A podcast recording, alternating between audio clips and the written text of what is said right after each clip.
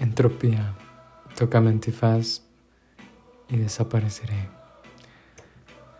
Hice una grabación, he de confesar, anterior a esta, que decidí no subir y quiero dejar nota como en una bitácora de alguna manera que debía hacerlo, ese error quedó muy bien. Y quizá hablemos de eso hoy, errores que salen muy bien. Errar, ¿por qué está visto como algo malo? ¿Acaso me meto con algún paradigma? errar está muy bien. Qué genial es errar, ahora que me doy cuenta. Qué espontáneo, qué genial, qué yo. Exacto, cuando erras, eres tú, exactamente tú, porque estamos influenciados muchas veces por las ideas de, de todo. De hecho, en un podcast anterior a este hablé sobre la información y cómo nos bombardea, cómo todo entra en nuestros sentidos. Entonces luego, ¿qué información ya es nuestra? ¿Qué surge realmente de nosotros? ¿Qué tiene el sello Carlos, por ejemplo? lo siento. ¿Qué tiene el sello, Carlos? ¿Qué tiene el sello, tu nombre? Inserte aquí. Eso es lo bueno de los errores, como por ejemplo ahorita que me iba a ahogar. Por ejemplo decir ahorita. de alguna manera. Es genial. Porque resalta muchas cosas mías. Y así son los errores. Nos permiten ver quiénes somos. Estadísticamente hablando, la desviación estándar es muy baja. Porque los errores no nos dicen ni más ni menos de lo que somos en ese momento es como recibir una opinión muy acertada de alguien más. Así es. Creo que ya hablé lo suficiente sobre los errores. Son muy buenos.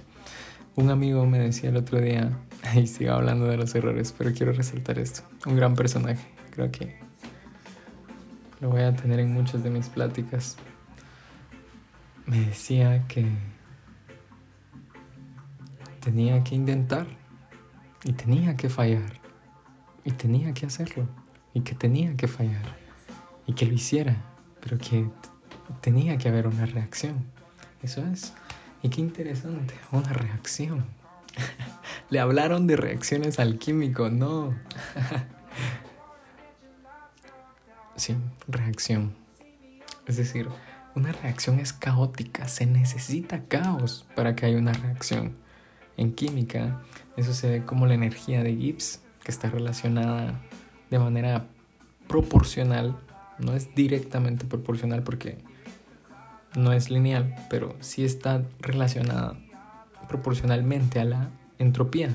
¿Qué quiere decir esto que esté relacionado Gibbs con la entropía? Es decir, a mayor entropía, mayor Gibbs.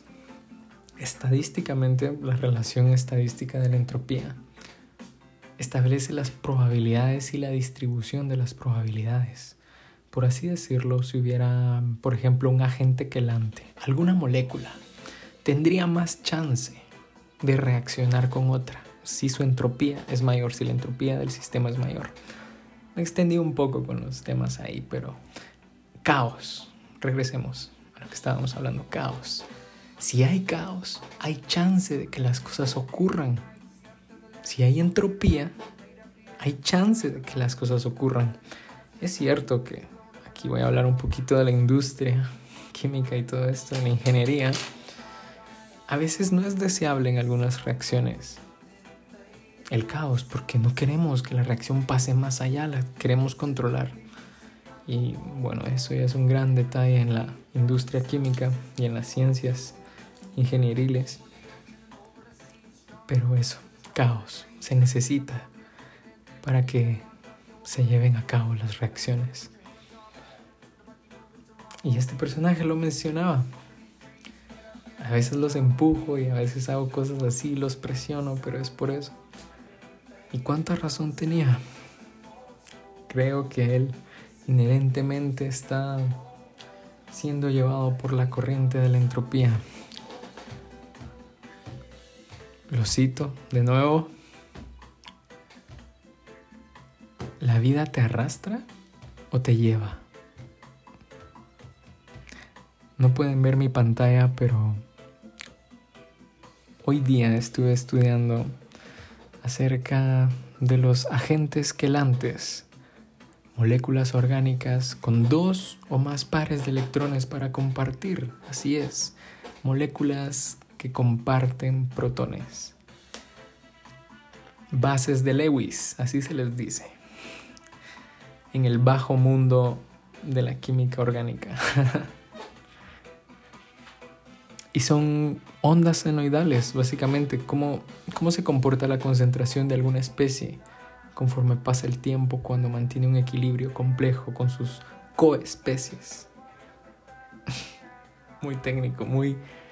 ¿Qué fue ese trabalenguas? Son ondas senoidales, vaivenes, arriba, abajo, seno, coseno. Lo interesante es que todas esas perturbaciones, todas esas ondas provienen de un mismo punto, de una misma sustancia todo eso lo genera una sustancia, vaivenes, pero son lo que la componen. Y claro, como cualquier constante de equilibrio en la química,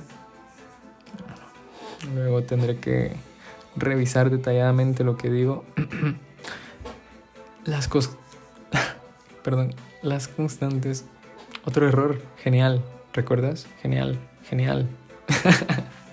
las constantes de equilibrio están en función de la temperatura, son una función, eso, son una función de la temperatura. Añado por lo regular. si es que, ¿quién quita la posibilidad de que, no lo sé, de alguna manera, en algún sistema se pueda despreciar la temperatura?